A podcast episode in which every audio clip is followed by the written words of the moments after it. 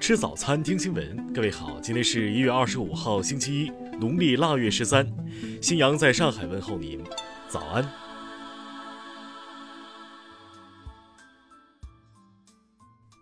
首先来关注头条消息。一月十二号以来，吉林省通化市发生新冠肺炎聚集性疫情。二十号起，通化东昌区全域调整为高风险地区。随着封城而来的，还有隔离居民家里物资短缺的问题。据媒体报道，不少通化市民反映，实行按户进行管控后，出现断粮断药现象，有的家庭一个苹果俩孩子吃三天。也有市民反映，政府通告提到的必需品免费配送，并没有严格落实到位。对此，通化市副市长蒋海燕昨天向市民道歉。蒋海燕说：“目前市民生活物资在配送上存在不及时、不到位的问题，给大家生活带来了很大不便。对此，我代表市委市政府向大家表示诚挚的歉意。”据蒋海燕介绍。市区机关干部和社区工作者都在疫情防控一线值守，造成人员力量紧缺。未来将尽最大努力提升配送能力，补上市民生活物资保障的短板。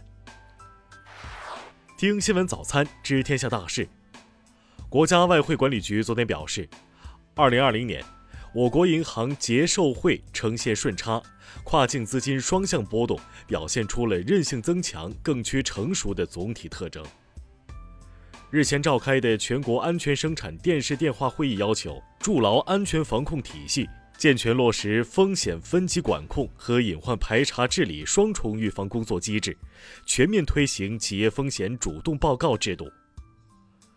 中国工程院院士张伯礼日前接受采访时称，今冬疫情一月二月最关键，到了三月春暖花开，有望看见一霾尽。北京市十五届人大四次会议昨天召开新闻发布会，指出，“十四五”时期，北京将基本形成具有首都特色的现代化经济体系，人均地区生产总值达到二十一万元，数字经济成为发展新动能。昨天开幕的上海市十五届人大五次会议指出，过去五年，上海的生产总值从二点六九万亿元人民币增加到三点八七万亿元人民币。上海居民人均可支配收入从五万元增加到七点二万元。广东省十三届人大四次会议昨天开幕，会议指出，二零一五年广东生产总值为七点五万亿元，二零二零年超过十一万亿元，年均增长百分之六，总量连续三十二年位居全国第一。数据显示，二零二零年。湖北地区生产总值恢复到二零一九年的百分之九十五以上，城镇新增就业七十五万人，进出口逆势增长百分之八点八。昨天，西藏自治区十一届人大四次会议表决通过了《西藏自治区国家生态文明高地建设条例》，进一步完善了西藏生态文明建设的法律体系。下面来关注国际方面。美国公共卫生专家福奇二十三号称，在关注疫情形势之外，感染或康复后遗留的长期症状应该被给予重视。美国前新冠疫苗项目负责人日前表示，疫苗接种速度远远低于预期，部分原因是美国医疗体系过于碎片化导致的。美国有太多不同的医疗提供商、医保提供商，这导致疫苗分发工作难以整体统筹规划。俄罗斯外交部二十三号发布声明指出，美国驻俄大使馆肆意在俄境内煽动暴力活动，甚至试图将未成年人卷入非法集会，这将会对两国关系产生严重负面影响。伊朗政府二十二号呼吁，美国新政府应无条件解除现任总统特朗普对伊朗实施的制裁，以挽救二零一五年伊核协议，并警告，否则伊朗不会做出任何让步。英国阿斯利康公司二十二号表示，由于产能不及预期，该公司已削减向欧盟国家的新冠疫苗初始交付量。加拿大医药科研团队日前宣布，他们发现秋水仙碱在新冠治疗实验中产生积极效果，可以成为对抗新冠病毒的有效口服药物。摩洛哥卫生部二十二号发布公告，正式批准在摩紧急使用中国国药集团新冠灭活疫苗。伊朗外交部二十四号表示，伊朗不接受韩国方面关于由卡塔尔对被伊朗扣押韩国油轮问题进行政治调解的提议。下面来关注社会民生。应急管理部昨天消息，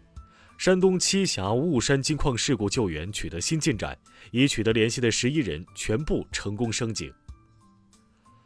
从二十号开始，天津市对部分农村地区及机场周边区域人群进行免费核酸检测，超二十三万人全部为阴性。苏州一医院昨天发布通告称。该院在对发热门诊开展例行环境监测中，在一门把手上发现新冠病毒核酸检测阳性样本，目前该医院已停诊。针对近日网传二十二岁女子乘坐网约车后失联一事，湖南长沙警方通报表示，经侦查，初步排除该女子遭非法侵害的可能。昨天下午，广西南宁发生一起严重交通事故，造成四人死亡、六人受伤。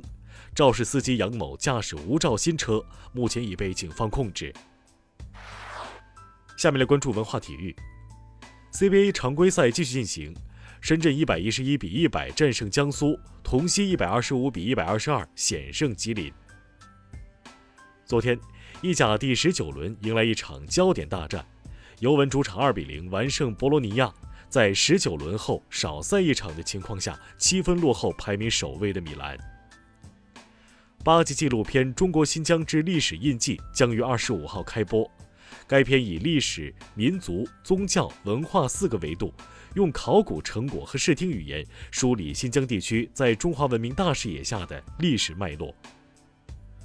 莫言散文全编目前面世，该系列全面收录莫言自二十世纪八十年代至新世纪以来的散文创作近两百篇。以上就是今天新闻早餐的全部内容。如果您觉得节目不错，请点击再看按钮。咱们明天不见不散。